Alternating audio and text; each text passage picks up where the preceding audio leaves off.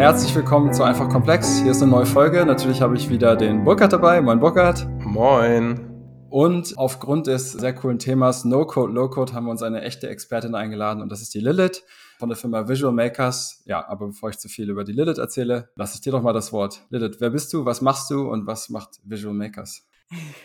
ja, sehr gerne. Hallo, schön hier zu sein. Vielen Dank für die Einladung. Ich freue mich sehr.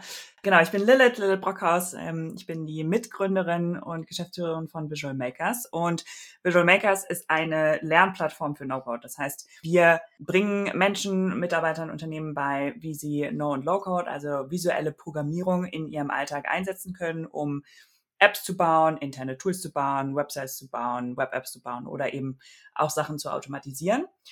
Ähm, und da setzen wir quasi ganz am Anfang an. Ähm, ich selber ne, habe nämlich eigentlich gar keinen technischen Background. Ich wollte ursprünglich mal Schauspielerin werden und bin durch Zufall in die Tech-Welt gekommen. Über No-Code ähm, bin ich in die Tech-Welt gekommen, dann in die Startup-Welt und dann eben auch zu meinem eigenen Unternehmen. Und mein Mitgründer, Alex, der kommt wiederum aus der technischen Welt, hat Wirtschaftsinformatik studiert und so kombinieren wir quasi unsere beiden Backgrounds, um unser Wissen äh, weiterzugeben. Genau, wir machen Online-Kurse, Trainings, Bootcamps, äh, Workshops ganz rund um das Thema No-Code. Perfekt, vielen Dank. Also hohe Erwartungen, die wir hier an dich haben, was das Thema No-Code, Low-Code angeht, dass du uns hier mal wirklich das Thema komplett präsentierst. Natürlich haben wir für die Technik wie nach wie vor Burkhard dabei, der uns ja aus der Brille eines Entwicklers einer Low-Code-Plattform heute auch mal ja, das eine oder andere noch, noch mitgeben kann. Ja, du hast es schon gesagt, Lilith, ihr macht No-Code und Low-Code, aber was ist denn jetzt für dich der entscheidende Unterschied oder ist es eigentlich okay, das einfach in einen Topf zu schmeißen? Also da gibt es heiß entbrannte Diskussionen drum. Ähm, und mein Standpunkt ist eher, dass es keinen Sinn macht, da eine Grenze zu ziehen. Weil für mich ist No-Code generell eigentlich das falsche Wort. No-Code an sich, das ist erstmal nichts Neues, das ist keine neue Idee, gab es auch schon in den 90ern und auch schon davor. Und ist quasi die die Weiterentwicklung von Code. Also Code wird immer abstrakter und besser damit umgehbarer quasi. Ne? Und No-Code und Low-Code sind für mich eine Form davon. Und wenn man jetzt sagt No-Code, also wie in meinem Fall zum Beispiel, ich habe keinen technischen Background und zwar so sehr, ich konnte halt wirklich nicht mal Excel, also konnte in Zellen schreiben, aber wirklich mehr auch nicht. Für mich war No-Code der Weg zu Code über Low-Code. Also ich habe mit No-Code angefangen. Was heißt das? Ich habe quasi so ein visuelles Interface, wo ich zum Beispiel per Drag and Drop mir Sachen zusammenstelle. Kann man sich so ein bisschen vorstellen wie eine PowerPoint-Präsentation ähm, bei manchen App-Bildern zum Beispiel, wo ich aber keine PowerPoint-Präsentation baue, sondern eben eine App oder eine Web-App oder so. Und wenn ich da anfange, innerhalb dieser Tools dann doch mal Code-Schnipsel zu benutzen, was ich bei den meisten Tools, No-Code-Tools kann, ähm, dann bin ich ganz schnell im Low-Code-Bereich. Ähm, oder wenn ich bestimmte Schnittstellen anzapfe oder sowas von bestimmten Systemen, wo ich Daten hin und her schicken will, um zu automatisieren, dann bin ich natürlich ganz schnell im, in so einer Zwischenwelt, die man dann meinetwegen Low-Code beschreiben kann. Ich habe aber auch schon Definitionen gehört von Leuten, die sagen, okay, wenn man vom Anwender ausgeht, dann ist es ganz wichtig, die Unterscheidung zu machen, No-Code und Low-Code. Also wenn du zum Beispiel Business-User hast, die in den verschiedenen Abteilungen sind, zum Beispiel im Marketing oder im Sales, deren Hauptaufgabe es ist, eben Marketing oder Sales zu machen, und die aber durch No- und Low-Code enabled sind, ihre eigenen Prozesse zu automatisieren, ihre eigenen internen Tools und sowas zu bauen, dann macht es Sinn, das No-Code zu nennen. Und dann, wenn ich aber so eine Zwischenstelle habe, ne, also jemand, der quasi zwischen Business-Mitarbeitern und Mitarbeiterinnen und Entwickler und Entwicklerinnen irgendwie vermittelt, dann kann das durchaus Low-Code sein. Aber meiner Meinung nach macht es ehrlich gesagt nicht so viel Sinn, das Ganze zu unterscheiden. Was, was sagst du dazu, Burkhard? Ich finde das schon auch ganz cool und das ist natürlich auch eine Fragestellung, die wir auch schon hin und her äh, diskutiert haben und so weiter. Ähm, ich kann ja mal meine Perspektive einfach sagen. Für mich ist es No-Code immer dann, wenn ich tatsächlich grafische Elemente durch die Gegend schiebe. Du hast das Drag and Drop, ist ja das äh, Keyword dazu. Und ich eigentlich gar nicht sonst tippen muss. Ja. Low-Code fängt dann an, wenn ich anfange, in irgendwelche Felder was einzutippen also mit der Tastatur umgehen muss und nicht mehr mit der Maus. Ja. Hm. Und aber da würde ich vielleicht auch noch einen Unterschied machen, denn ähm, es gibt für mich einen Unterschied, ob ich was tippend konfiguriere, also wenn ich nur irgendwelche Parameter in eine Form eingebe, dann bin ich bei, dann bin ich noch im No-Code. Aber ähm, ich sehe es so, wenn man bei Excel kennen ja vielleicht viele. Und äh, wenn ich jetzt bei Excel das ähm, so eine Zelle mit einem Gleich anfange, dann fängt bei mir Low-Code an, weil jetzt fange ich an und jetzt muss ich irgendwie, jetzt muss ich mehr verstehen als nur schieben und, und konfigurieren, sondern jetzt fange ich an, irgendeine Funktion mir auszusuchen. Ja, zum Beispiel ist gleich Sum oder sowas kennt man und dann mache ich eine Klammer auf und dann muss ich auf einmal, jetzt, jetzt kommen so Sachen, die sind dann mehr so Low-Code oder Coding, weil jetzt muss ich Referenzen zu Zellen entstehen lassen, dann muss ich die mit einem Komma irgendwie abtrennen und so weiter und so fort und jetzt muss ich mehr verstehen, äh, als ganz äh, klar wäre, wenn ich nur grafische Elemente durch die Gegend schiebe. So. Also das ist bei mir die Abtrennung zwischen dem Level No-Code und Low-Code, ja, wenn ich dann irgendwie, ja, wenn ich irgendwie tatsächlich anfange, irgendwie Funktionen äh, zu bestücken mit Eingabeparametern und wenn die was rausgeben und so weiter und ich mir darüber Gedanken machen muss. Ja. So ist bei mir die Definition. Ne? Ich höre schon raus und ich würde das, glaube ich, auch so sehen, das ist gar nicht so wichtig. Ähm, wenn man aber No-Code etwas nennt, dann ist es wichtig, dass man auch ans Ziel kommt und wirklich Ergebnisse liefern kann, sei es zum Beispiel einen Prozess zu automatisieren. Wenn irgendein Ereignis eintrifft, dann löse ein anderes aus. Zum Beispiel ist ja, glaube ich, der Klassiker dann muss das auch möglich sein, ohne etwas, ohne, eine Funktion zu benutzen oder äh, Code anzuwenden, ja, wenn, wenn, es, wenn es wirklich No-Code ist. Das, das würde ich mal sagen. Ja. Ähm, jetzt sind wir schon voll rein in die Technik. Das ist ja auch einfach komplex, aber Lilith, was sind dann nochmal jetzt so wirklich die, die Vorteile für dich äh, von der No-Code und No-Code-Welt aus Unternehmenssicht? Kann man das vielleicht sogar schon in Zahlen messen? Gibt es da irgendwas, was es bringt, wenn jetzt plötzlich, du hast gesagt, Sales- und Marketing-Mitarbeiter zum Beispiel anfangen, ihre eigenen Anwendungen zu bauen und zu nutzen dann auch? Äh, uff, da, okay, das sind viele Fragen in einer. Ja. ähm, vielleicht erstmal ganz, ganz generell gesprochen, was die Vorteile von No- und Low-Code sind. Auch nicht unbedingt nur aus Unternehmenssicht, sondern wir haben ähm, 95 Prozent der Menschheit können lesen und schreiben, aber nur 0,03 Prozent können coden. Das heißt, wir haben eine extrem große Gap zwischen Leuten, die Software bauen können und Leuten, die es nicht können. Und wir leben aber alle in einer immer digitalisierteren Welt. Unser Arbeitsplatz wird immer digitaler und so. Und da ist einfach eine extrem große Wissenslücke. Nicht nur von, was kann ich selber bauen, sondern auch von das Konzept verstehen. Und No-Code kann das lösen, weil No- und Low-Code einfach viel zugänglicher ist, dadurch, dass ich eine visuelle Oberfläche habe, in jedem No- und Low-Code-Tool. Mal komplexer, mal weniger komplex. Habe ich einen viel einfacheren Zugang zu okay, wie, was sind denn eigentlich Daten? Wie funktioniert denn eine Datenbank? Wie werden Daten gespeichert? Wie schicke ich Daten von A nach B? Wie kann ich Daten manipulieren, um ein bestimmtes Ergebnis zu erzielen? Ähm, und das nimmt unglaublich viel Angst vor, vor Tech. So, das ist der eine Vorteil, dass der Zugang geschaffen wird von, äh, okay, ich verstehe das Konzept von Softwareentwicklung. Ähm, und das ist ganz wichtig zu verstehen, auch gerade im Unternehmenskontext, ähm, wenn ich mehr Mitarbeiter habe, die besser verstehen, wie das Konzept funktioniert, dann wird auch die Kommunikation zwischen Teams besser. Wir haben ja oft in Unternehmen das Problem von, okay, wir haben eine Entwicklungsabteilung oder eine IT-Abteilung und die sprechen gefühlt die eine Sprache und dann haben wir den kompletten Rest der Company, die Anforderungen an die IT hat oder an das Entwicklungsteam. Und alle warten irgendwie immer aufeinander und das ist so eine krasse Mauer, die da zwischendurch entstehen kann. Ähm, und No-Code kann das aufbrechen, indem ich meine Entwickler und Entwicklerinnen dazu befähige, sich auf das Kernprodukt zu konzentrieren, wo sie wirklich großen Mehrwert schaffen. Aber so den ganzen restlichen Kram, angefangen von, ich möchte den Button rot und nicht grün haben, oder ich möchte keine Copy-and-Paste-Aufgaben mehr machen, wie ich möchte Leute zu einem Event einladen und Copy und Paste ständig eine Mail hin und her. Also solche kleinen Aufgaben zu lösen, bis hin zu richtig großen, wo man dann sagt, okay, ich habe als Sales-Abteilung zum Beispiel ein Kundenportal ähm, oder ich bin ein Startup und entwickle oder habe eine Innovationsabteilung bei einem Mittelständler beispielsweise und möchte mal ausprobieren, okay, funktioniert ein bestimmtes Feature oder ein bestimmtes Produkt und das einfach sehr schnell machen zu können. Und damit sind wir im Prinzip auch schon beim, beim zweiten Vorteil, dass No-Code nicht nur von Menschen angewendet werden kann, sondern in den meisten Fällen auch sehr viel schneller geht, damit zu entwickeln. Das heißt, ich kann, gerade wenn ich was Neues ausprobiere, bin ich extrem schnell, etwas Neues auf den Markt zu bringen oder beziehungsweise so weit zu haben, dass ich damit testen kann, und zwar mit Live-Daten. Ähm, und kann dann immer wieder darauf iterieren und dadurch sehr, sehr schnell am Markt in, oder sehr nah am Markt entwickeln, weil ich einfach weniger Zeit brauche, um Sachen zu updaten. Also für mich sind es zwei Bereiche, Befähigung und die Verteilung der Entwicklungslast, in Anführungsstrichen, wenn man so möchte, auf mehr Schultern zu verteilen und die IT-Abteilung und Entwickler und Entwicklerinnen da einzusetzen, wo sie wirklich gebraucht werden und wirklich Mehrwert schaffen. Und auf der anderen Seite ähm, eben Geschwindigkeit äh, und damit auch Kostenreduzierung. Voll gut. was du jetzt zuletzt sagtest, die, die IT-Abteilung und die Entwickler und Entwicklerinnen dort einzusetzen, wo sie wirklich gebraucht werden.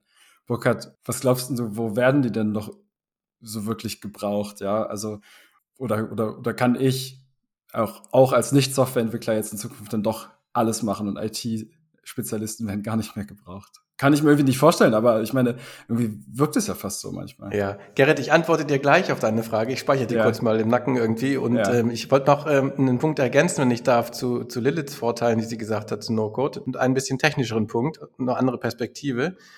Es ist ja auch so, dass der Code, der entsteht, wenn man eine No- oder Low-Code-Plattform benutzt, ja sehr standardisiert und Best Practice quasi ist und auch im besten Falle ähm, weil wir ja quasi blockartig zusammenstellen. Also du, du, hast ja eine App, du schiebst quasi Blöcke durch die Gegend und verlinkst Sachen immer wieder gleich. Die Anwendung, die dadurch entsteht, dann steht ja auch irgendwo Code. Ja? Das ist ja quasi die Engine, dein, dein Low-Code, No-Code-Tool macht das ja quasi.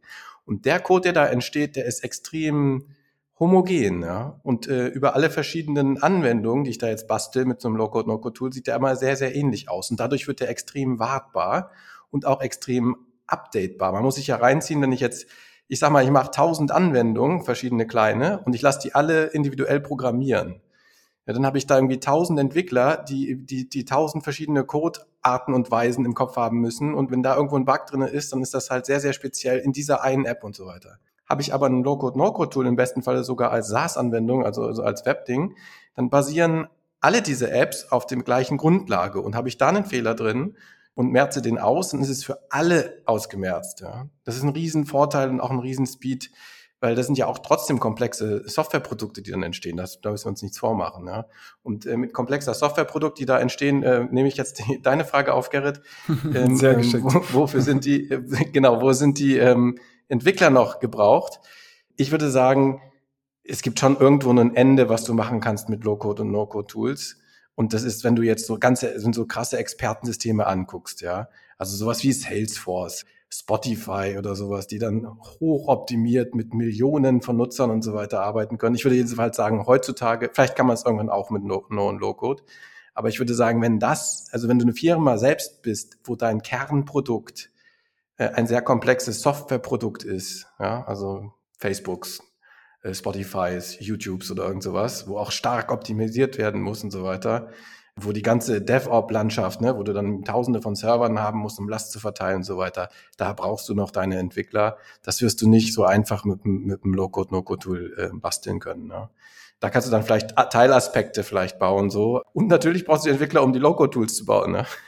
Wo ich so ein bisschen noch denken musste, ist, wir haben ja hier in, in diesem Podcast hin und wieder mal gesprochen über einzelne, sage ich mal so, ähm, Open Source Koryphäen. In der letzten Folge jetzt zum Beispiel den Maintainer, glaube ich, vom Node OPCUA zum Beispiel. Dann ja, haben genau. wir schon über den gesprochen, der, glaube ich, das. Ähm, Etienne hieß er, glaube ich. Genau. Jemand, der so einen bestimmten Reverse Proxy gebaut hatte, der überall auf der Welt benutzt wird. Ich glaube, Engines, Engine X oder sowas, wo häufig eine Person steht. Das sind ja so hochspezielle Software-Sachen, die gar kein Frontend haben, die dann auch ohne Low, also mit Low-Code quasi nicht machbar sind oder toll. Nee, ich stimme dir zu. Also die quasi die Blocks, die Lego-Blocks, ne, wenn wir zum Beispiel eine Authentication vorschneiden vor so einem Low-Code, No-Code-Tool und so weiter, die ganze äh, SSL-Description und so weiter, diese Detail-Implementierung, ja, die, die, müssen natürlich immer noch von Softwareentwicklern gemacht werden, das sehe ich schon so. Ja. Auf dem Level ist man dann auch nicht, will man ja auch gar nicht sein im Low-Code-Tool. Ich finde, es geht halt ehrlich gesagt auch überhaupt nicht darum, ob No- und Low-Code das Ganze, also Code ersetzen wird äh, oder nicht, sondern es ist ja viel mehr, der Toolkoffer wird halt erweitert. Also es gibt halt bestimmte Anwendungsbereiche, wo halt No-Code total Sinn macht.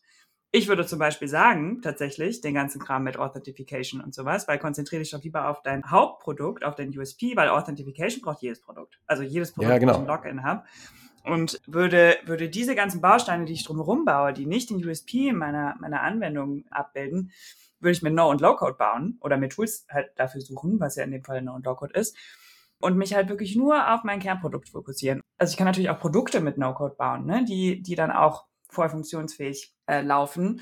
Aber zum Beispiel sowas wie super rechenintensive Algorithmen oder wie du eben gesagt hast, so Sachen, wo ich wirklich komplett durchoptimieren muss und je, so wenig Zeilencode wie möglich schreiben äh, will und so, um die Performance irgendwie so hoch wie möglich zu halten. Da gibt es bestimmte Sachen, das macht einfach nicht so viel Sinn, die mit No-Code zu bauen. Die aber auszutesten, ob es überhaupt einen Markt dafür gibt, das macht sehr viel Sinn, das mit No-Code Ja, Rapid Prototyping, ne, ist auch so ein, ja. Genau, Rapid Prototyping oder eben den ganzen Kram äh, drumherum. Weil so eine Anwendung ist ja nicht einfach nur die Anwendung, sondern Chatbots, Payment, Authentifizierung. Ähm, also es gibt so viel, was da drumherum gebaut ist, was ich halt nicht selbst bauen muss, äh, weil es einfach schon, schon extrem gute Lösungen für gibt. Ich glaube, da war jetzt auch ein, ein Mini-Missverständnis. Ich glaube, wenn, wenn, wenn Bookert Authentication gerade erwähnt hat, dann ist es ja so, dass wir natürlich auch, also wir zum Beispiel bei der Heisen, wir auch einen externen Service nutzen, den wir einfach anbinden per, per API oder weiß nicht genau, ja. wie es technisch funktioniert, aber wir bauen den natürlich nicht neu selber. Aber die Firma, von der wir das holen, die hat das auch programmiert. Die haben das nicht per Low-Code gebaut. So war das. Ja, aber, genau, das wär, aber das wäre ja, ja ein, trotzdem ja ein No- oder Low-Code-Tool. Also das, was am Ende rauskommt, ne? äh, womöglich vielleicht schon, ja. Aber ja, also das, was, das, was ihr nutzt, ist ja, ist ja dann, also das, was dann zur Authentifizierung genutzt wird, ist ja dann Low-Code-Tool. Ja, ich würde eher sagen, das ist ein, ein Stück Open Source Bibliothek Software. Und ich glaube, da ist auch was, äh, wo No und Low-Code Tool irgendwie ähm, einen großen Vorteil verschaffen heutzutage. Es gibt ja, es gibt ja ganz viel Softwareblöcke also Open Source Projekte, die einen ganz spezifischen Aspekt lösen. Gerrit hat es ja vorhin gesagt, also sowas wie äh, Anbindung zu einem bestimmten Industrieprotokoll oder äh, jetzt mal was Visuelles, äh, Rendering von oder Verschieben von irgendwelchen Objekten auf einer auf einem Canvas im, im Browser und so weiter und so fort. Das ist ja im Prinzip alles fertig und es gibt über die verschiedenen Technologien, über die Programmiertechnologien und deren entsprechenden Open Source Bibliotheken extrem viel Open Source hochqualitative äh, Bibliotheken, die eigentlich zur Verfügung stehen, genutzt zu werden. Die kann ich, aber habe ich kein No-Code, Low-Code-Tool gar nicht so einfach nutzen, weil das total komplex ist. Die haben ja immer wieder ihre eigene API und eine eigene Technologievoraussetzung und so weiter. Habe ich jetzt aber ein tolles No-Code, Low-Code-Tool, was zum Beispiel ziemlich einfach diese ganzen Bibliotheken einbinden kann, dann kriege ich auf einmal ganz schnell einen riesigen Mehrwert von dieser ganzen Open-Source Geschichte. Und ich glaube auch, dass, ähm, ich nehme jetzt kurz was vorweg, da sind wir gerade noch gar nicht in der Diskussion, aber ich glaube, dass diese das Weiterentstehen von noch mehr No- und Low-Code-Tools und immer besseren dazu führt, dass wir die ganze Open-Source-Vielfalt an Code viel besser ausnutzen können. Und das wird auch diese ganze Open-Source-Welt nochmal befeuern. Und da sehe ich halt die Softwareentwickler, die dann halt im, wirklich im Klein-Klein diese atomischen Module, äh, gute Open-Source-Software dafür machen, die dann eingebunden werden in einen größeren Block, ganz einfach konfigurierbar und hin und her ziehbar quasi innerhalb eines No-Low-Code-Tools. Das ist halt auch total prima, weil ansonsten lag das ähm, relativ brach noch irgendwie und war nur quasi für diese 0,3 oder was hast du gesagt, 0,03 Prozent der, der Entwickler quasi zur Verfügung. Und wenn die jetzt gerade keine Lust hatten, rauszusuchen, ja, dann, ähm, ja, dann hat der Rest der Welt es halt nie gesehen. Ne? Und jetzt wird auf einmal diese ganze Open Source Welt irgendwie total sichtbar, weil es immer mehr Tools gibt, die das halt einfach auch sichtbar quasi einbauen, sich einbauen lassen innerhalb dieses ähm, Frameworks. Lilith, was, was glaubst du denn, welche Art von Anwendungen sind heutzutage schon perfekt äh, lösbar, also ganz, ganz konkret? Ähm, ich glaube, man kann ja grundsätzlich kategorisieren zwischen irgendwie internen Tools, also alles, was ich intern mache, um Prozesse zu optimieren zum Beispiel. Du hast das Thema Kundenportal ähm, erwähnt, also die andere Kategorie wären dann quasi externe Tools oder Programme, die ich mir baue. Ne? Also wenn man mal so teilt, was benutze ich intern in der Firma, was teile ich mit meinen Kunden oder mit meinen Partnern? Und was sind da so typische Anwendungen, wo du sagst, okay, das wäre jetzt heutzutage wirklich ein bisschen bescheuert, da noch anzufangen, was selbst zu bauen und zu coden. Da würde ich eigentlich direkt zu einer Low-Code-Plattform greifen. Also es kommt natürlich immer darauf an, was du machen willst. Ne? Also ich wäre hier zum Beispiel natürlich wieder beim Thema äh, sowas wie Payment-Abwicklung, Authentifizierung, Chatbots bauen, alles, was so drumherum, was ich eben meinte, ne? was so drumherum um eine Anwendung passiert oder um ein, ein digitales Produkt. Dann das ganze Thema äh, Systeme miteinander verbinden. Also das heißt, ich habe mein CRM zum Beispiel, wo ich meine Kundendaten drin speichere, ich habe meine Website, ich habe mein Produkt, ähm, wo dann tatsächlich meine, meine Leute meinetwegen in einer, in einer App zum Beispiel drin sind. So das alles zu verbinden, würde ich auch immer mit No- und Low-Code bauen. Dashboards, äh, Kundenportale, wie du gerade gesagt hast, Marketplaces, Shop-Systeme, ähm, außer ich habe Milliarden Kunden da drauf, dann macht es vielleicht auch schon, schon Sinn, ähm, was, was eigenes dann irgendwann zu bauen, aber da ähm, bleibt ja nur noch Amazon quasi so, wenn man Milliarden ja. hat. also da gibt es schon viel, was man da bauen kann. Hm, okay. Kleiner Disclaimer, ja, Heisenware, das wisst ihr ja auch schon, bietet natürlich auch ein Low-Code-Tool an und wir machen das speziell fürs, fürs IoT. Äh, Burkhard, wie, wie, sieht denn da die Welt aus im, im Bereich IoT? Ja? Sind, ist da schon alles perfekt gelöst mit Low-Code-Tools oder, oder gibt es da noch große, große Lücken? Naja, also ähm, meine Sichtweise muss sein, dass es da noch große Lücken gibt, sonst wäre die Geschäftsidee von uns relativ fragwürdig. Ähm, ich glaube, das ist halt eine, einer der USPs von uns, sage ich mal, ähm, weil es ist wohl schon, und äh, Lilith, die frage ich da gleich, mal gucken, ob sie nickt oder, oder den Kopf schüttelt. Ich glaube schon, dass die äh, Low-Code, No-Code-Tools, die zurzeit da sind, eher auf den Business Apps, ich weiß nicht, wie man es kategorisieren kann, aber also auf Apps quasi, die, äh, ich sag mal, im Backend eine Datenbank haben so und, und dann halt hier Systeme mit REST-APIs verknüpfen, also in der Webwelt unterwegs sind.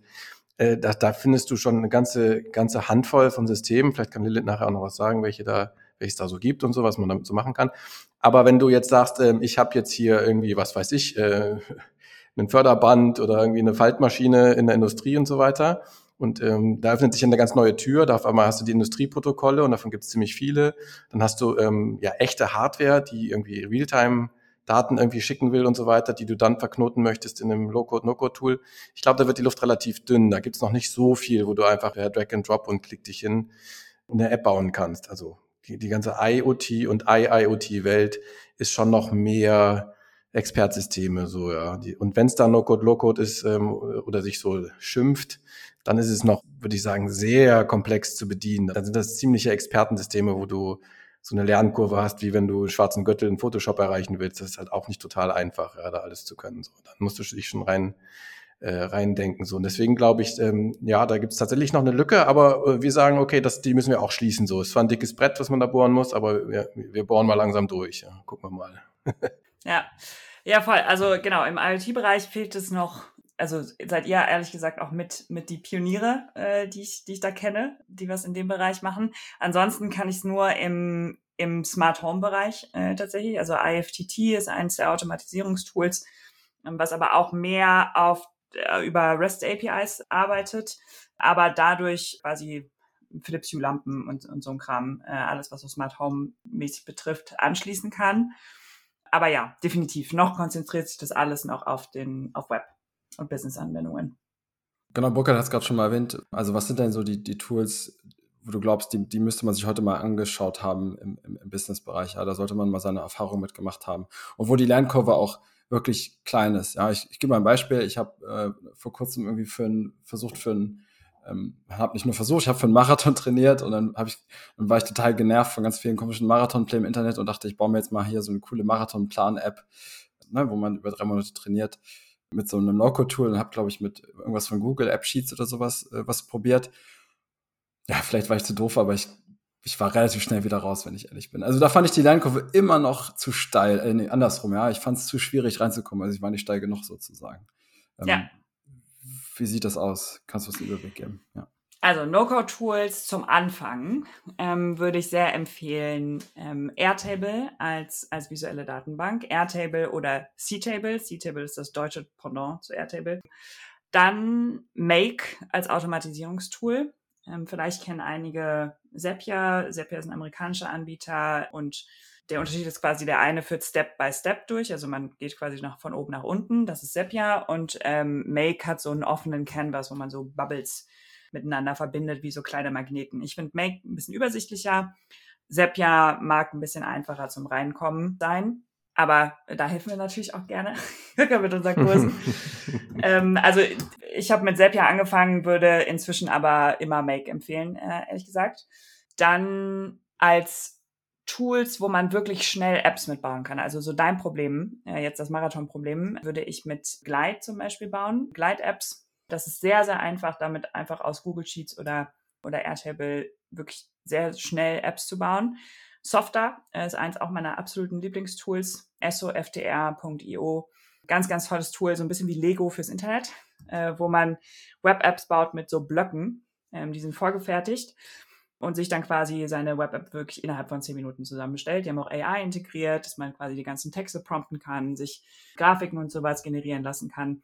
Das ist sehr, sehr cool. Man muss aber natürlich dazu sagen, je leichter ein Tool zu bedienen ist, desto, desto eingeschränkter bin ich auch in den Möglichkeiten. Das heißt, wenn mir jetzt super wichtig ist, dass ich ein pixelgenaues Design ähm, in meine App bringen kann, dann sind Glide und Adalo die falschen Tools. Also Glide Adalo und, und Software Adalo hatte ich jetzt gerade noch gar nicht erwähnt.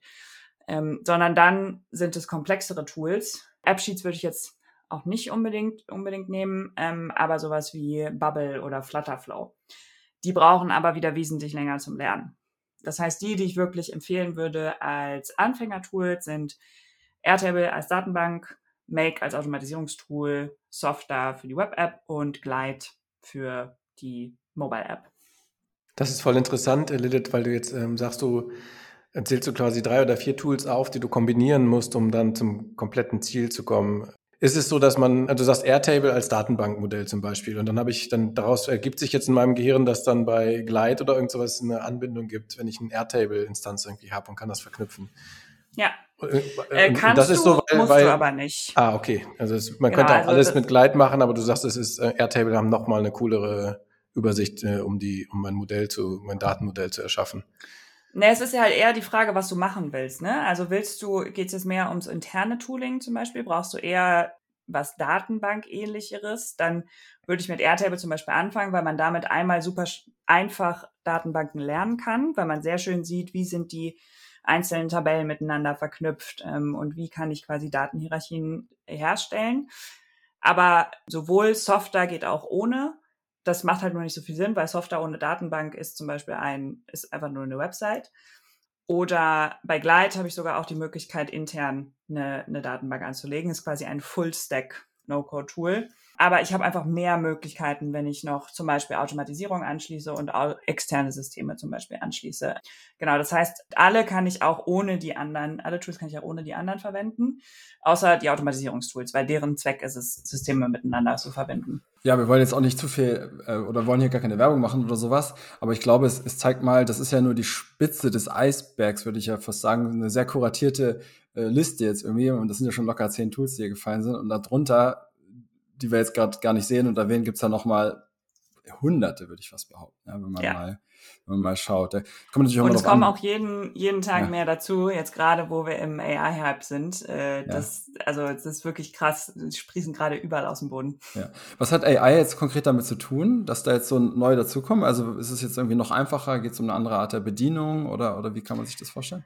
Genau, es wird noch einfacher, noch zugänglicher, noch schneller. Ähm, da finde ich übrigens auch den Gedanken ganz spannend. So, was passiert denn, wenn wir AI mal ein bisschen weiterdenken? Und ich glaube nicht, dass No- und Low-Code zum Beispiel die Art der Entwicklung super krass verändern. Sie tun das, indem, indem mehr Leute einfach partizipieren können.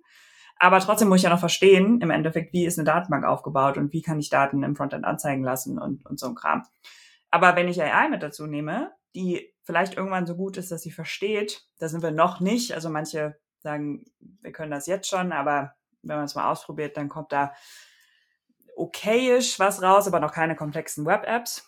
Ähm, aber wenn man da sagen kann, okay, ich möchte eine App bauen für ähm, dieses und jenes ähm, und die KI da selbstständig ein Datenbankmodell zum Beispiel daraus strukturieren kann und so, dann sind wir halt in einem komplett anderen Game. Ähm, jetzt im Moment ist es einfach so, dass es den, das Ganze einfacher macht, einfacher zugänglich und schneller äh, macht, indem ich zum Beispiel keine eigenen Copytexte mehr schreiben muss und so oder das als ganze Ding als Assistenten nutzen kann. Oder wenn ich schon so ein bisschen in Code oder eben auch No-Code drin bin, dass ich mir da auch Hilfe holen kann, indem ich einfach Sachen frage. Lilith, ich bin da voll bei dir. Ich, ähm, äh, ich auch kleiner Disclaimer hier, aber ähm, wir haben auf der Roadmap genau dieses Thema, wo wir die, also wir wollen an der die KI einsetzen an der Stelle, dass man quasi, dass die KI quasi sehr intelligent das No-Code, Low-Code-Tool nutzt um diese ganz, das ganze Bauen noch auf ein noch krasseres, abstrakteres äh, Level zu bringen. Ja? Also wir planen sowas wie äh, per Prompteingabe oder Spracheingabe, vielleicht sogar Spracheingabe, dass du einfach vorm Rechner sitzt und sagst, so pass mal auf, ich brauche jetzt eine App. Irgendwie und äh, die muss das und das können, dass du sprichst einfach los, sagst irgendwie, das soll eine Business-App sein, ich brauche eine Datenbank, die sind, das muss das speichern. Und während du das so reinsprichst, baut die App vor deiner Nase in Echtzeit quasi die App zusammen. Du hast eine Live-Vorschau und dann kannst du sagen, okay, zeig mal her, kann ich das mal testen und so weiter. Da wollen wir auch auf jeden Fall hin. So, das ist der, der heilige Gral, glaube ich so. Und das ist tatsächlich mit dem, was die KI heute schon anfängt zu können, glaube ich tatsächlich ähm, wirklich machbar. Ja, vielleicht nicht heute heute, aber ich denke, so zwei Jahre ist auf jeden Fall ein, ein Zeit, Zeitfenster, wo sowas äh, schon bei, bei den ersten Firmen aufpoppen wird. Und ich hoffe auch bei uns. Ähm, schauen wir mal. Jetzt das wäre dann schon richtig cool. Ja, jetzt ist draußen, ich, setze, ich, ich habe diese zwei Jahre, habe ich schon mal gesagt, jetzt haben wir heute haben wir den 5. Mai, als wir die Aufnahme gemacht haben. Schauen wir mal, ja. Ähm, genau, aber also ich glaube, das wäre wirklich ein Game Changer so, ja. Sitzt du vor deinem Rechner und sagst einfach, was du haben möchtest. So. Dann glaube ich, muss man immer noch sehr akkurat formulieren und so weiter. Aber es muss dann, es ist dann ja auch nicht mehr so, dass du einen Monolog reingibst, sondern das ist ja das Coole jetzt von den AIs, die wir haben. Das die kann ja auch geschickte Rückfragen geben, so, ja. Immer da, wo es, also wenn, wenn es jedenfalls äh, zweifelhaft ist, ob es so oder so sein soll, kann dich ja die KI dann zurückfragen und in so einer Art Dialog entsteht dann quasi so eine, so eine ganze App. Das wäre schon, das wäre schon richtig krass. Ja. Unser Take äh, auf KI, ich glaube, das darf heutzutage auch gar nicht fehlen. Ähm, aber ich wollte nochmal zurück, ein bisschen nochmal ins Technische gehen und das Thema Programmiersprachen irgendwie anreißen, weil so ein bisschen ist es ja auch eine Art auf aller abstraktester Ebene das grafische Programmieren. Man sagt ja auch grafisches Programmieren. Und mich hat jetzt interessiert, ist es denn jetzt egal, was darunter für Programmiersprachen sind oder, oder, oder wie, wie funktioniert das rein technisch? Und da vielleicht auch erstmal an dich, Burkhard, wie baut man so eine Low-Code-Plattform? Ja, also äh, ist das einfach nur eine weitere Abstraktion einer Programmiersprache, die ich da habe? Oder ist das eine, eigentlich eine neue Programmiersprache? Wie könnte man das einordnen, wenn ich dort grafisch programmiere? Hm, ich glaube, da muss man aufpassen. Ähm, vielleicht kann der Lilith auch gleich noch ein bisschen mehr zu erzählen, ja, da mehr Erfahrung. Ich glaube, es kommt ein bisschen darauf an, auf welcher Abstraktionsebene die Low-Code-Plattform und No-Code-Plattform selber ähm, läuft. Ich glaube, da gibt es verschiedene, also ich kenne so ein paar Low-Code, No-Code-Tools, die sind sehr, sehr unterschiedlich in der Abstraktionsebene. Eben hatte Lilith ja auch schon gesagt, nimm das Tool, wenn du einen ganz einfachen Einstieg haben willst, und das macht dir halt ganz viel, dann hast du quasi größere, blockartigere Elemente die du dann aber vielleicht nicht mehr so fein tunen kannst. So, ne? Also ich glaube, da gibt's halt noch innerhalb der Low- und No-Code-Plattform verschiedene Abstraktionsleveln, auf denen du fährst. Ja. Das eine ist fast grafische Programmierung, wo du so eine Art If-Then-Else irgendwie hin programmierst in Blöcken und mit irgendwie solchen Verbindungslinien und so weiter. Dann bist du sehr, sehr nah am Code quasi. Und das andere ist so, ähm, ja, schick mal raus eine Nachricht oder irgend sowas und du weißt überhaupt nicht, irgendwie ist total abstrahiert. So. Ich gehe mal auf unsere Flughöhe und was wir versuchen und was das mit Programmiersprachen zu tun hat, im Prinzip, bei uns ist die Idee, dass wir quasi tatsächlich eine Art, ähm, und ich sagte, das habe ich schon auch mal in einem anderen Podcast gesagt, wir versuchen halt quasi das zentrale Element einer Programmiersprache so zu abstrahieren, dass es im Low-Code-Stil, im No-Code-Stil Sinn macht und das ist die Funktion. Alles im Code dreht sich um Funktionen. Die Funktionen sind dann meinetwegen nochmal in irgendwelchen Objekten oder Klassen und so weiter. Das können wir auch. Aber wenn ich eine Funktion habe und verstanden habe, was eine Funktion ist, dann kommen wir bei uns weiter. Ich habe also eine Eingabe, eine Eingabe oder mehrere Eingaben von verschiedenen Datentypen. Dann kann ich sagen, okay, führe was aus. Die Funktion arbeitet auf diesen Eingaben und bringt einen Wert wieder heraus, einen sogenannten Output. Ja. Und so funktioniert die ganze Softwarewelt. Und ob ich bei einer REST API was abhole und dann das Ergebnis bekomme oder ob ich ein, eine Bibliothek trigger, die, wo ich sage, ich packe ein Bild rein und bitte crop mir das oder dreh mir das oder modifiziere mir das und dann kommt wieder ein Output raus. Ja. So funktioniert das bei uns und so entkoppeln wir uns von diesen ähm, Programmier, verschiedenen Programmiersprachen. Die können das alle, die haben alle ihre Bibliotheken. Die machen es aber alle ein bisschen anders. Die, die einen mit geschweiften Klammern, die anderen mit eckigen Klammern, die nächsten ohne Klammern und mit Indentierung. Das müsste ich dann lernen. Python, JavaScript, C++, was da alles ist. Und wir abstrahieren das so krass, dass halt alles einfach Input, Ausführen, Output ist. So, ja und die Datentypen und den ganzen, die ganzen Feinheiten dieser Programmiersprachen brauchst du einfach nicht mehr wissen. Es funktioniert halt einfach. Ja. Das ist unsere Arbeit, die wir leisten müssen im Hintergrund. Damit äh, haben wir schon ordentlich was geschaffen, so, ja. Und dann abstrahieren wir grafisch weiter, dass du die Funktionen ineinander Beziehung setzen kannst. Dann kannst du sagen, der Output wird Input von der nächsten und so weiter und triggert dich dann automatisch und so weiter. Das müsstest du kompliziert hinprogrammieren. Das ist das, äh, wo wir uns loslösen von den Programmiersprachen. Also wir bleiben eigentlich total bei, bei den Prinzipien der ja. Programmierung. Ja, und ich glaube, die sind auch gut, weil die Prinzipien, die sind ja schon, die werden ja seit, ich weiß nicht, seit, seit wann gibt's Software, ja, also schon ziemlich lange, ja, 30, 40, 50 Jahre locker und ewig. die Prinzipien sind ewig, genau, eigentlich schon immer, ja. Steinzeit. Nee, aber mal ganz ehrlich, es gibt ganz viele tolle Prinzipien und auch ähm, das objektorientierte Programmieren und so weiter, das hat ja mit Programmieren erstmal nichts zu tun. Das sind Arten und Weisen und Verständnisse, wie man Probleme löst, ja, also Anwendungsprobleme. Und ich glaube, man muss da nichts Neues erfinden. Und wenn man was Neues erfindet, dann wird es nicht besser, ja. Also ähm, lieber das nehmen, womit wir jetzt auch schon große Anwendungen gebaut haben von den äh, Konzepten her, ja. Also wir versuchen uns an den Konzepten festzuhalten, versuchen aber alles, was es dem, äh, dem Nicht-Programmierer irgendwie im Weg steht, also diese ganze, ich muss irgendwo was hintippen, habe eine IDE und so weiter und muss irgendwas klonen und habe irgendwelche Repositories, dieses ganze Klimbim, der dich davon abhält, überhaupt mal zu starten, wenn du wirklich Software entwickeln würdest. Und ich finde auch, den muss man sich nicht antun. Ähm, den wollen wir halt wegnehmen. Ja. Aber trotzdem die Konzepte der Programmierung irgendwie ein bisschen erhalten. Ich glaube, sonst kommst du nicht, sonst bist du schnell limitiert in so einem No-Code, Low-Code-Ding und kommst nicht in, in, die, in das Level, eine komplexe, eine komplexere App zu basteln. Ne? Dieses Abstrahieren ist halt auch die Königsklasse ne, in der Produktentwicklung auch generell. Also nichts ist schwieriger, ja, als etwas einfach darzustellen. Weil das, was dahinter abläuft, und gerade Law- und No-Code-Tools, wo ich ja noch eigene Prozesse baue, eigene Anwendungen entwickle und sowas ja quasi nochmal wie eine eigene Programmiersprache halt visuell dann wird, das ist ja unfassbar komplex, was dahinter passiert. Und das halt einfach einem Nutzer darzustellen, ist halt wirklich eine der Königsklassen der Softwareentwicklung, würde ich sagen. Oder der Produktentwicklung. Wir haben jetzt viel gesprochen über die, die Software bauen oder die Anwendungen erschaffen ja, und dann initial eigentlich ins Feld bringen.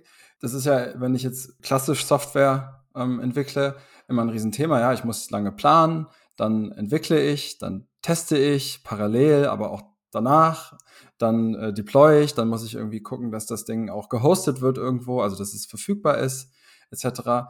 Dann muss ich vielleicht irgendwann mal Änderungen vornehmen. Also ich brauche irgendwie so einen, so einen Prozess für Change oder so ein Change Management Prozess in der Software oder ähnliches.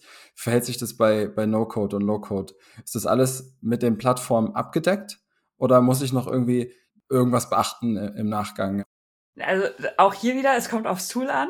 Ja, ähm, okay.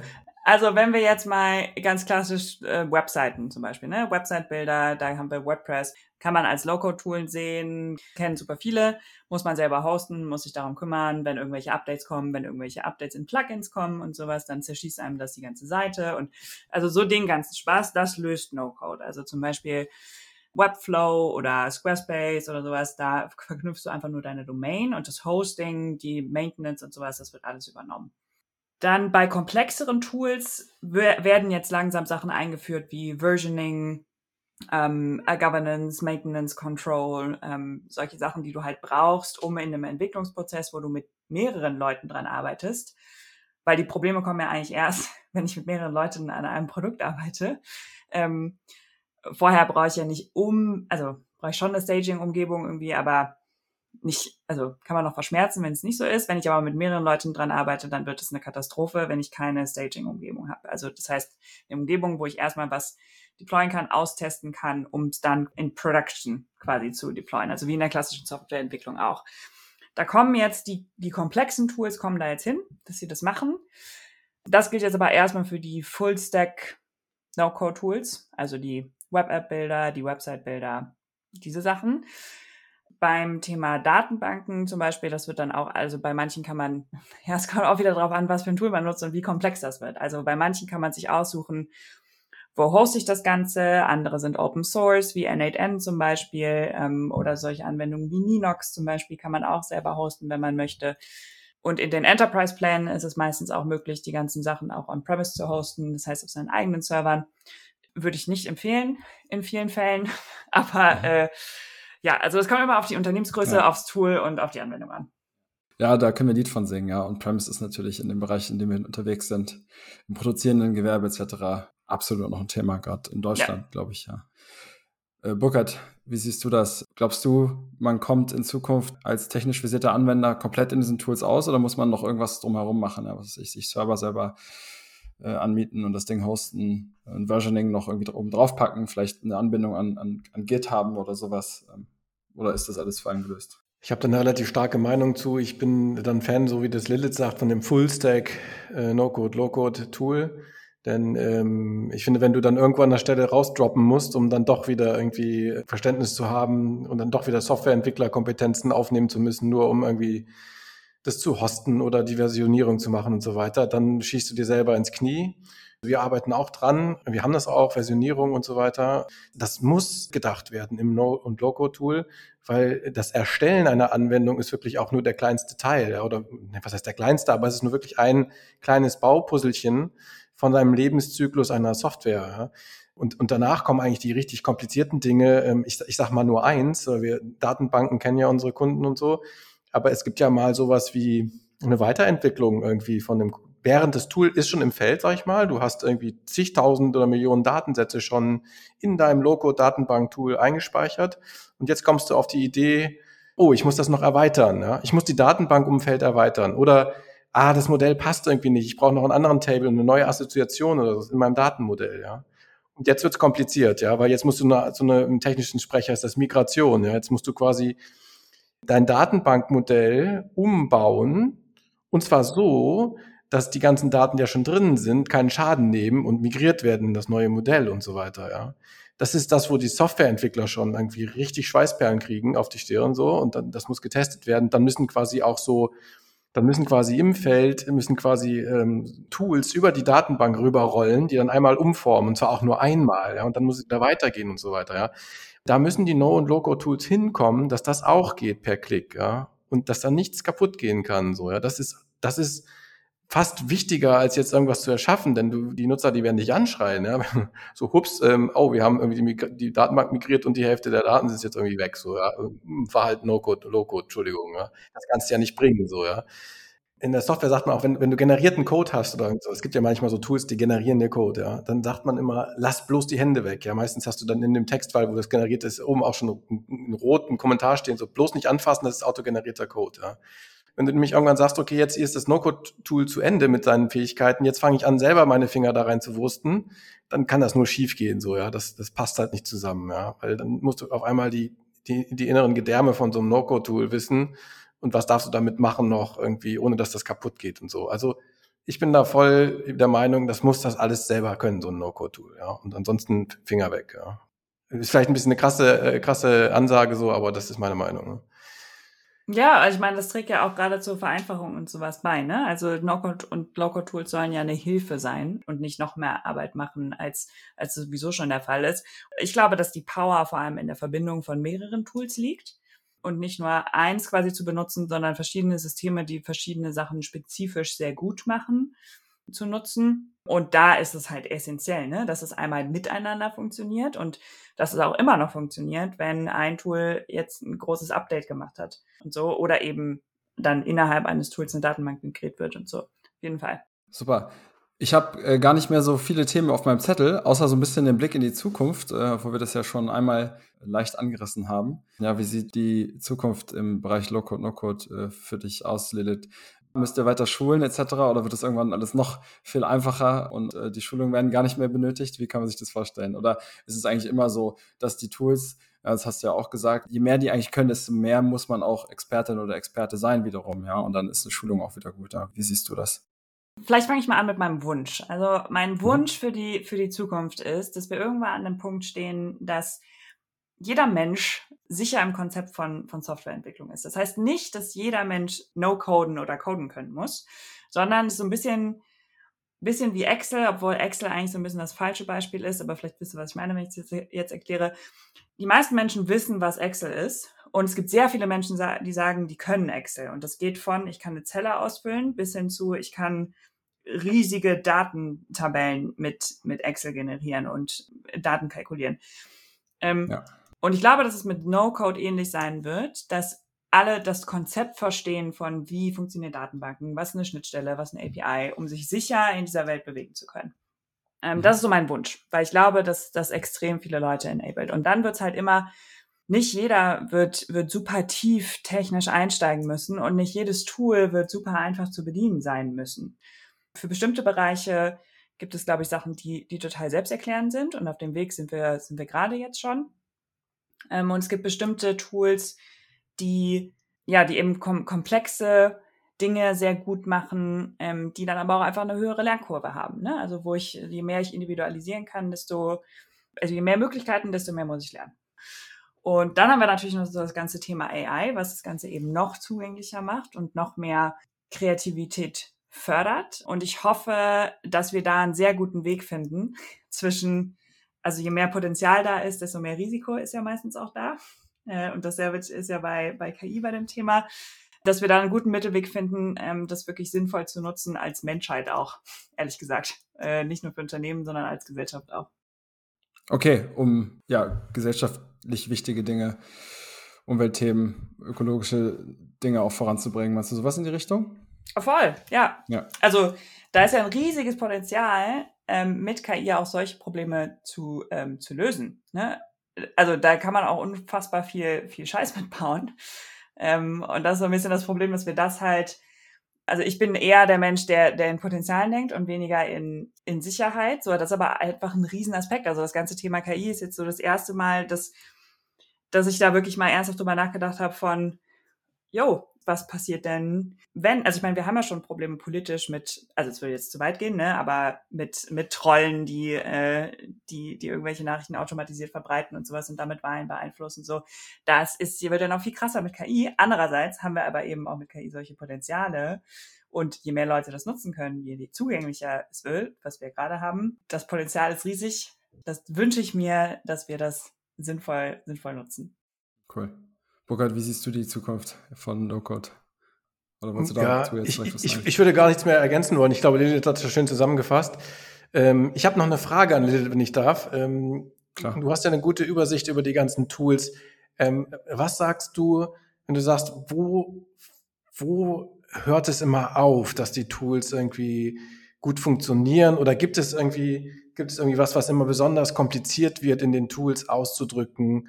Gibt es dann ein gemeinsames Pattern oder ist das irgendwie jedes Tool total individuell? Oder sagst du was, ähm, wenn ich sowas machen möchte, dann ist das immer irgendwie hakelig? Der kleinste gemeinsame Painpoint der, der No-Code, Low-Code-Toolkits, die gerade so im Markt sind. Gibt es sowas? Vielleicht eins, wenn ich was visuell habe, dann bedeutet das Rechenleistung.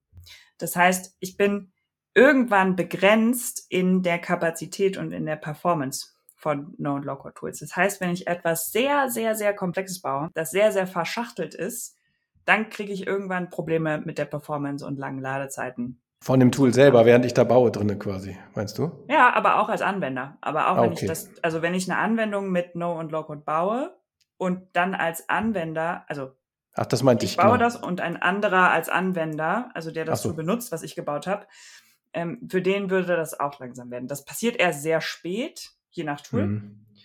Aber das ist auf jeden Fall ein Punkt. Aber ich glaube, das liegt auch ehrlich gesagt in der Natur der Sache. Ähm, ja, kann ja. ich auch so sagen, ja.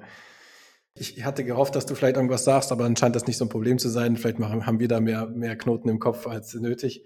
Also ich finde, was ganz schön schwierig ist, ist, ähm, und vielleicht trifft das einfach nicht so zu bei den Business-Apps, aber diese Mandantenfähigkeit, ich will das nur mal kurz ausdrücken. Also wenn ich jetzt zum Beispiel, ich nehme mal das Garagentor-Beispiel, ne? wenn ich jetzt zum Beispiel eine App baue, ich habe ein Garagentor und dieses Garagentor will ich irgendwie ansteuern. Ne? Sagen wir mal, das kann ich aufmachen und zumachen und ich kann einen Status auflesen. Geht auf, geht gerade zu, ist auf, ist zu. Ja? So diese Dinger. Ja? So, wenn ich das jetzt in ein No-Code-Tool no bei uns reingieße zum Beispiel, dann ist ja der Zustand des Garagentors die einzige Wahrheit, geteilt über alle späteren Nutzer dieser App. Ja? Also wenn, wenn die Lilith jetzt quasi die App in der Hand hält, Gerrit und ich, ja, und du drückst mit deiner App, Lilith, irgendwie auf Garagentor, mach bitte zu, dann will äh, Gerrit auch sehen, ja, es geht zu. Ja, und wenn es denn zu ist, soll ich und Gerrit und alle gleichzeitig sehen, ja, das Garagentor ist zu. Also das ist quasi eine geteilte Information über alle. Ja. Sowohl die Eingaben als die Ausgaben. Ja. Es kann ja nur einer das gleichzeitig bedienen. Ja. Da steht im krassen Widerspruch zu, wenn wir zum Beispiel jetzt eine Funktionalität haben, wo du irgendwie, ich sag mal, was die Corona-Zahlen auslesen willst vom RKI-Server. Und das baue ich auch mit dieser App. Ja. Dann willst du zum Beispiel einstellen, ähm, zeig mir bitte an die, die Inzidenzen in den letzten 60 Tagen. Und der Gerrit stellt aber ein, ja, ich interessiere mich nur für die letzten fünf Tage und mich, ich will das ganze Jahr sehen. Ja. Dann habe ich hier eine Funktionalität, die auf einmal isoliert stattfinden muss. Man nennt es in der Software-Sprech, also das muss dann mandantenfähig sein. Für jeden User muss müssen Eingaben und, und Auswertungen und die ganze Business-Logik, alles, was dann ifs and else ist und so weiter, individuell ablaufen. Ja. Kann ja auch sein, dass ich die Daten dann noch weiterverarbeite in der App und so weiter. Das muss dann aber alles bei Lilith mit den 60 Tagen passieren und die, die, da kommen ja ganz andere Daten raus, nämlich 60 Sätze im Notfall. Beim Gerrit nur drei und bei mir 365.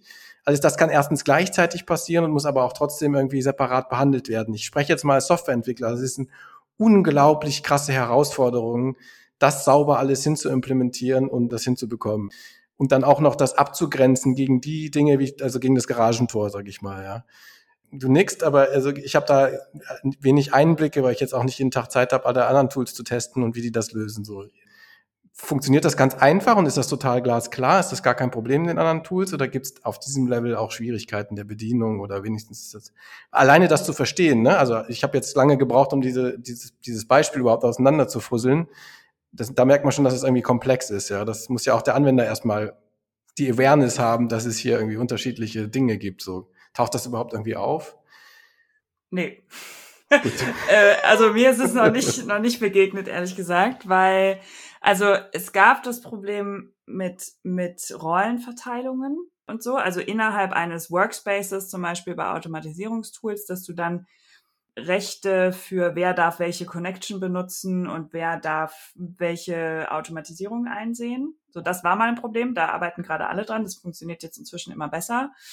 Ähm, aber ansonsten verschiedene User-Rollen, die verschiedene Sachen damit machen können und sich verschiedene Sachen anzeigen lassen können. Also da bin ich noch nie reingelaufen tatsächlich in das Problem. Aber ich bewege mich, wie gesagt, auch nur im Business-Kontext. Ja, ich glaube auch, das ist vielleicht eine spezielle Herausforderung, die wir haben, denn im Business-Kontext gibt es normalerweise ja auch keine einzige Hardware, auf die dann alle geteilt zugreifen, wo man dann irgendwie sich Gedanken machen muss, ähm, wie ist der geteilte State von allen und so weiter. Vielleicht taucht das nicht so auf, genau. Okay, anyways, aber das war, das äh, danke Lilith für die Antwort. Es, es brannte mir auf dem Herzen. Ich wollte mal wissen, weil ich ähm, oder wir, sage ich mal, als Heisenwehr im Software-Team, wir schwitzen da immer ganz ordentlich, dass wir das gut hinkriegen.